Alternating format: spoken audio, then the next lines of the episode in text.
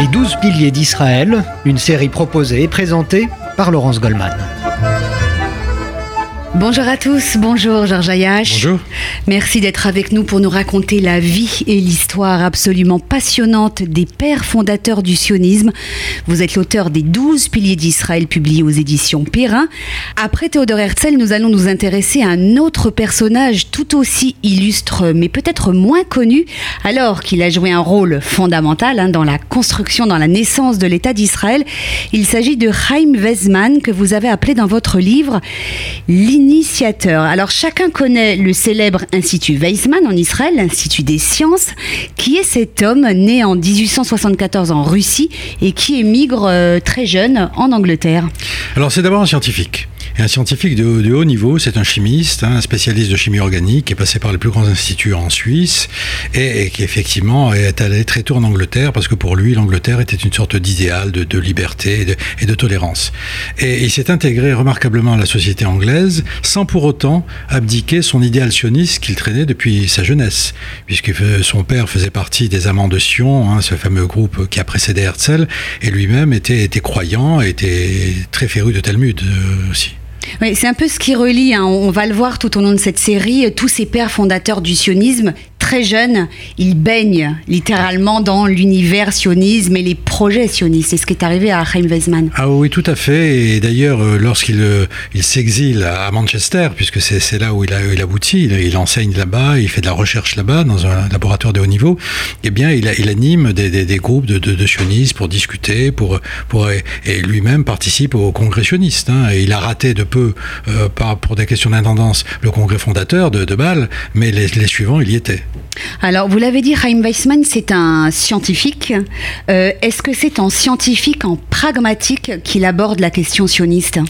Oui, mais par, la force des choses, il en vient à une conclusion dès le départ. Et c'est ça qui est remarquable chez lui, c'est que alors que, euh, que Herzl pensait que, la solution du sionisme c'était l'Allemagne, parce que c'est là où la communauté juive était la plus, importante, euh, pas, pas numériquement, mais, en poids, euh, et lui pense que c'est l'Angleterre qui va jouer ce rôle-là. C'est par l'Angleterre que les sionistes pourront trouver une solution. Et il va s'y accrocher, et surtout à partir de la guerre, en 1914, il prévoit que l'Angleterre va gagner cette guerre, alors que c'était loin d'être évident en 1914. Hein, les Allemands étaient aux portes de Paris. Mais euh, il, va, il, va, travailler en l'Angleterre, l'establishment anglais, pendant des années pour parvenir à cette fameuse déclaration qui va, qui va tout lancer. La déclaration Balfour. Euh, Chaim Weissmann, lui, il connaissait parfaitement les arcanes du pouvoir politique et diplomatique euh, britannique. C'était facile pour un juif à cette époque de, de s'infiltrer comme ça dans l'univers politique. Il y avait quand même pas mal d'antisémitisme encore Alors, en Angleterre. Il y avait l'antisémitisme jusqu'au niveau des, des, des élites mais il y avait quand même des juifs qui, qui arrivaient à, à, des, à, des, situations relativement intéressantes. Et, lui, de toute façon, il faut compter avec la personnalité même de Weizmann, qui était très pragmatique, très très très très très flexible et surtout très très mondain.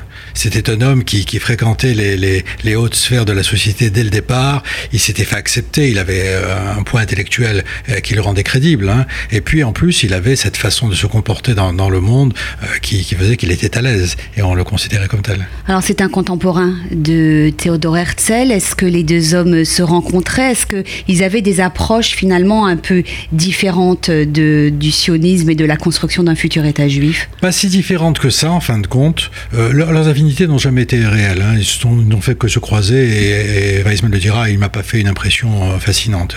Mais, cela dit, euh, lui aussi travaille sur le politique, mais l'avantage qu'il a sur Herzl, c'est qu'il a du temps. Et il a du temps, notamment pendant la guerre, donc il a tout le temps que la guerre se déroule. Alors que Herzl était un homme pressé, qui a commencé sur le tard et qui savait très bien qu'il qu qu finirait très tôt. Alors, vous le racontez bien évidemment longuement dans le chapitre qui est consacré à Chaim Weizmann. Chaim Weizmann, c'est l'homme de la déclaration Balfour en 1917. Vous nous rappelez euh, que dit ce texte absolument essentiel hein, dans la ah, naissance de l'État C'est un texte essentiel. C'est la, la, charte après laquelle euh, Herzl avait couru toute sa vie en vain. C'est-à-dire obtenir de la part d'une grande puissance une déclaration reconnaissant la légitimité euh, de l'établissement d'un État juif et notamment en Palestine.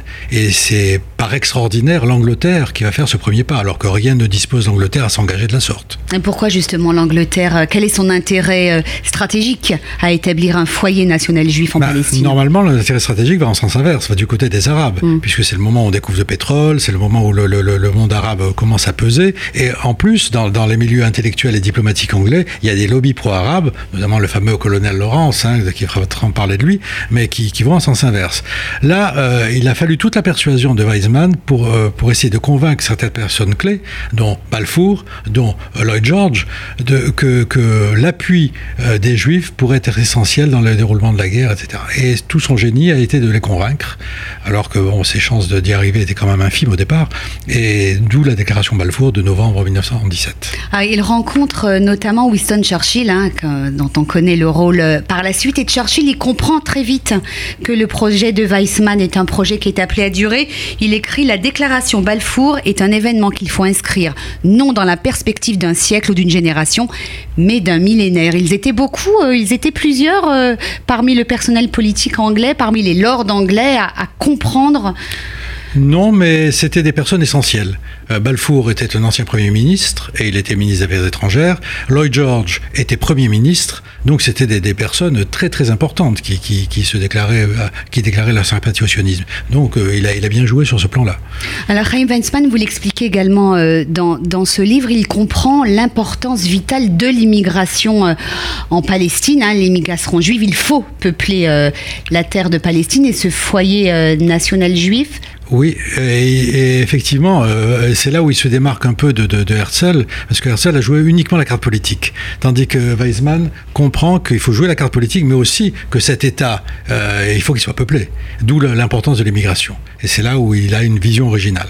Est-ce que vous direz qu'il arrive pour compléter la pensée théorique de Théodore Herzl Ah oui, très certainement. Très certainement, il l'a complété et à partir de là, ça, ça deviendra irréversible.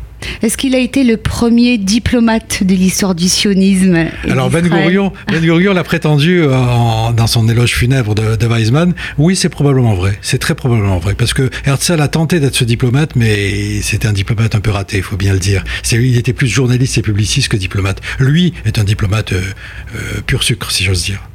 Merci Georges Ayash pour ce portrait de Chaim Westman qui a joué, on l'aura compris, un rôle fondamental dans l'histoire du sionisme et de la création de l'État d'Israël. J'invite nos auditeurs à se reporter à la lecture de votre livre, Les douze piliers d'Israël, publié aux éditions Perrin. Dans le troisième et prochain épisode de cette série sur RCJ, nous parlerons d'une autre immense figure du sionisme et pour cause, puisqu'il va s'agir de David Ben Gurion. À très vite.